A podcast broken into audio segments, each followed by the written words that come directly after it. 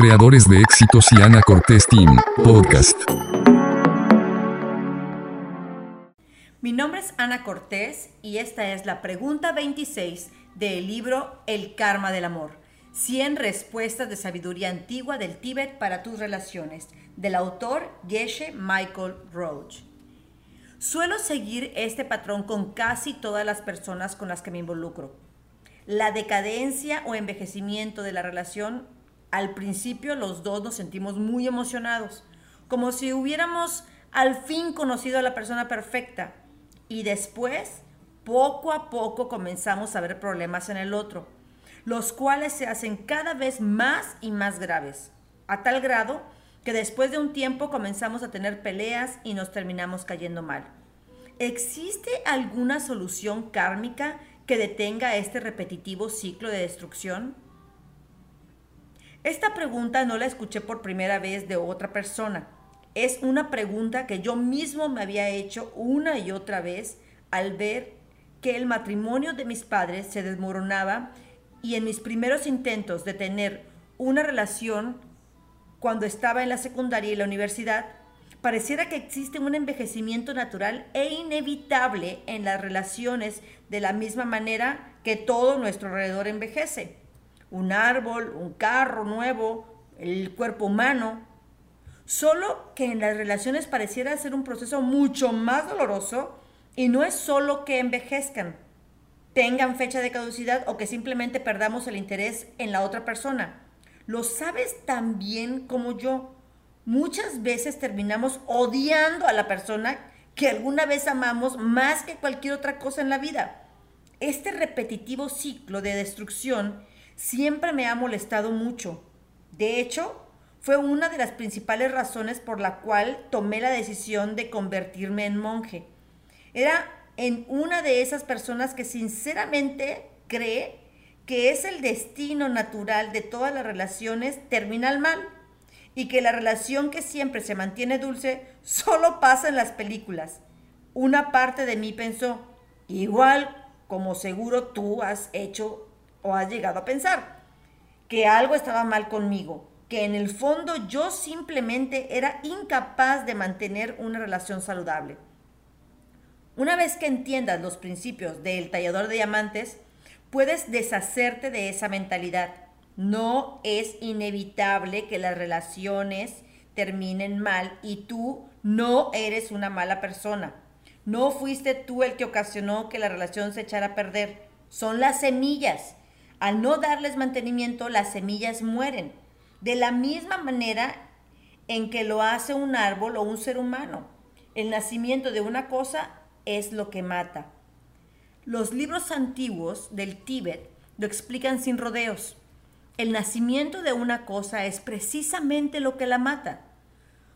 Puedes sacar a un bebé recién nacido de la matriz, encerrarlo en una enorme bóveda subterránea y alimentarlo con puras verduras orgánicas y vitaminas a lo largo de toda su vida, y aún así envejecerá y morirá.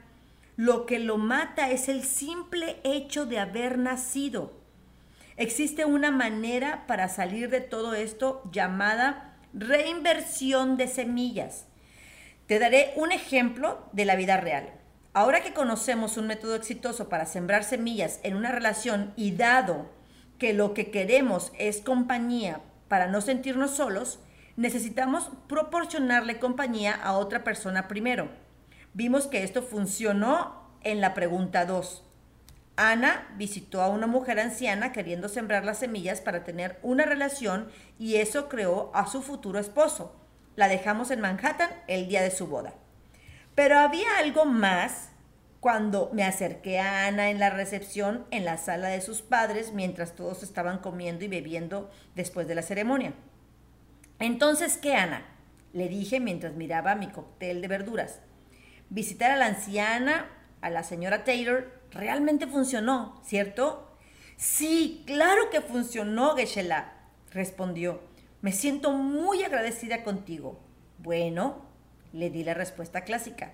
Demos gracias a los maestros del linaje para pasar esta sabiduría a lo largo de los últimos miles de años. Ana asintió satisfecha mientras observaba a los invitados de su boda. Era momento de que yo justo cuando todo comenzaba, tratara de asegurarme de que su matrimonio no empezara a decaer en uno o dos años. ¿Y cómo está la señora Taylor? le dije con indiferencia. Ana pausó por un momento mirándose un poco culpable. Ah, bueno, Geshe-la, tú sabes, con todo lo de la boda, eh, pues no he tenido oportunidad de visitarla desde hace tiempo. ¿Y, ¿y qué? Respondí. Bueno, eh, tú sabes, es decir, si funcionó después de todo y ahora tengo a John, mm, me respondió con cierta timidez. Al escuchar lo que ella decía, pude anticiparme a lo que me iba a decir después. Tengo a John ahora. Tengo a alguien con quien compartir mis días.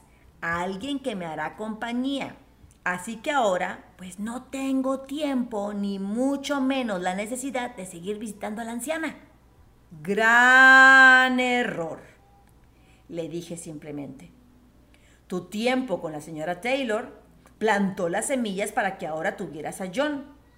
Cierto, pero cada hora que pasas con John, estás usando algunas de las semillas que ya sembraste. Es como si el tiempo con la señora Taylor se hubiera cargado con una tarjeta de débito y ahora estás usando esa tarjeta. Esas semillas maduran y son la causa para que veas a John a tu lado. Si permites que las cosas sigan así, entonces esas mismas semillas se agotarán una por una y llegará el día en que John olvide besarte en las mañanas, el día en el que no llegue a cenar, el día de la primera pelea el día de la última pelea y no queremos que eso pase, Ana. Fue entonces cuando me miró con atención, mostrando real preocupación. ¿Estás diciéndome que mi matrimonio se desgastará? ¿Que mi matrimonio que va empezando tiene que agotarse? ¿Agotarse? Sí, le respondí, pero no que tenga que agotarse. Eso no pasará si reinviertes las semillas. ¿Reinvertir? Ana preguntó. Así es. Le respondí y comencé a hablar más rápido y con más emoción. Como verás, me tomó mucho tiempo comprender esta parte y es muy importante para todos nosotros. Vamos a usar otro ejemplo. Supongamos que tú estás buscando seguridad financiera en tu vida y sabes que tienes que sembrar las semillas para ello. Así que primero inviertes tiempo ayudando a que alguien más logre su propia seguridad y luego la prosperidad llega a ti, sin poder siquiera evitarlo aunque quisieras. Pero las semillas se agotan y tarde o temprano cada trabajo, cada compañía nueva, cada carrera en ascenso caerá nuevamente a la tierra a menos que a menos que reinviertas las semillas dijo Ana, y al ver su rostro, que me di cuenta que lo había entendido.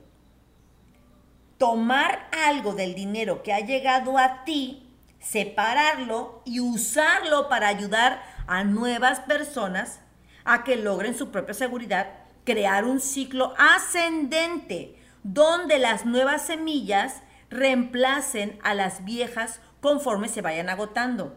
¡Ah! Exacto, le dije.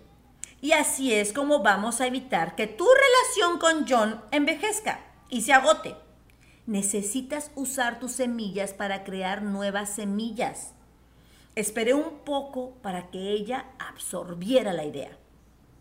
Ana lo consideró por un minuto y dijo, está bien, comentó. Entiendo que al estar visitando a la señora Taylor, estuve creando las semillas para tener a John Ahora John y yo tenemos que trabajar juntos, esta vez, para mantener nuestras semillas y necesitamos sembrar semillas nuevas y tenemos que seguir plantándolas si es que no queremos que este amor se agote con el tiempo. Esperé un poco para que la idea surgiera de su cabeza y no le tomó más que un segundo. ¿Tengo que seguir visitando a la señora Taylor? por el resto de mi vida, susurró, mientras que yo le confirmaba con un movimiento de cabeza. Ahora John tiene que venir conmigo. Me respondió correctamente. Mi nombre es Ana Cortés y esta fue la pregunta número 26 del libro El Karma del Amor. Estamos leyendo la parte de tensión en las relaciones. Este libro fue escrito por Geshe Michael Roach.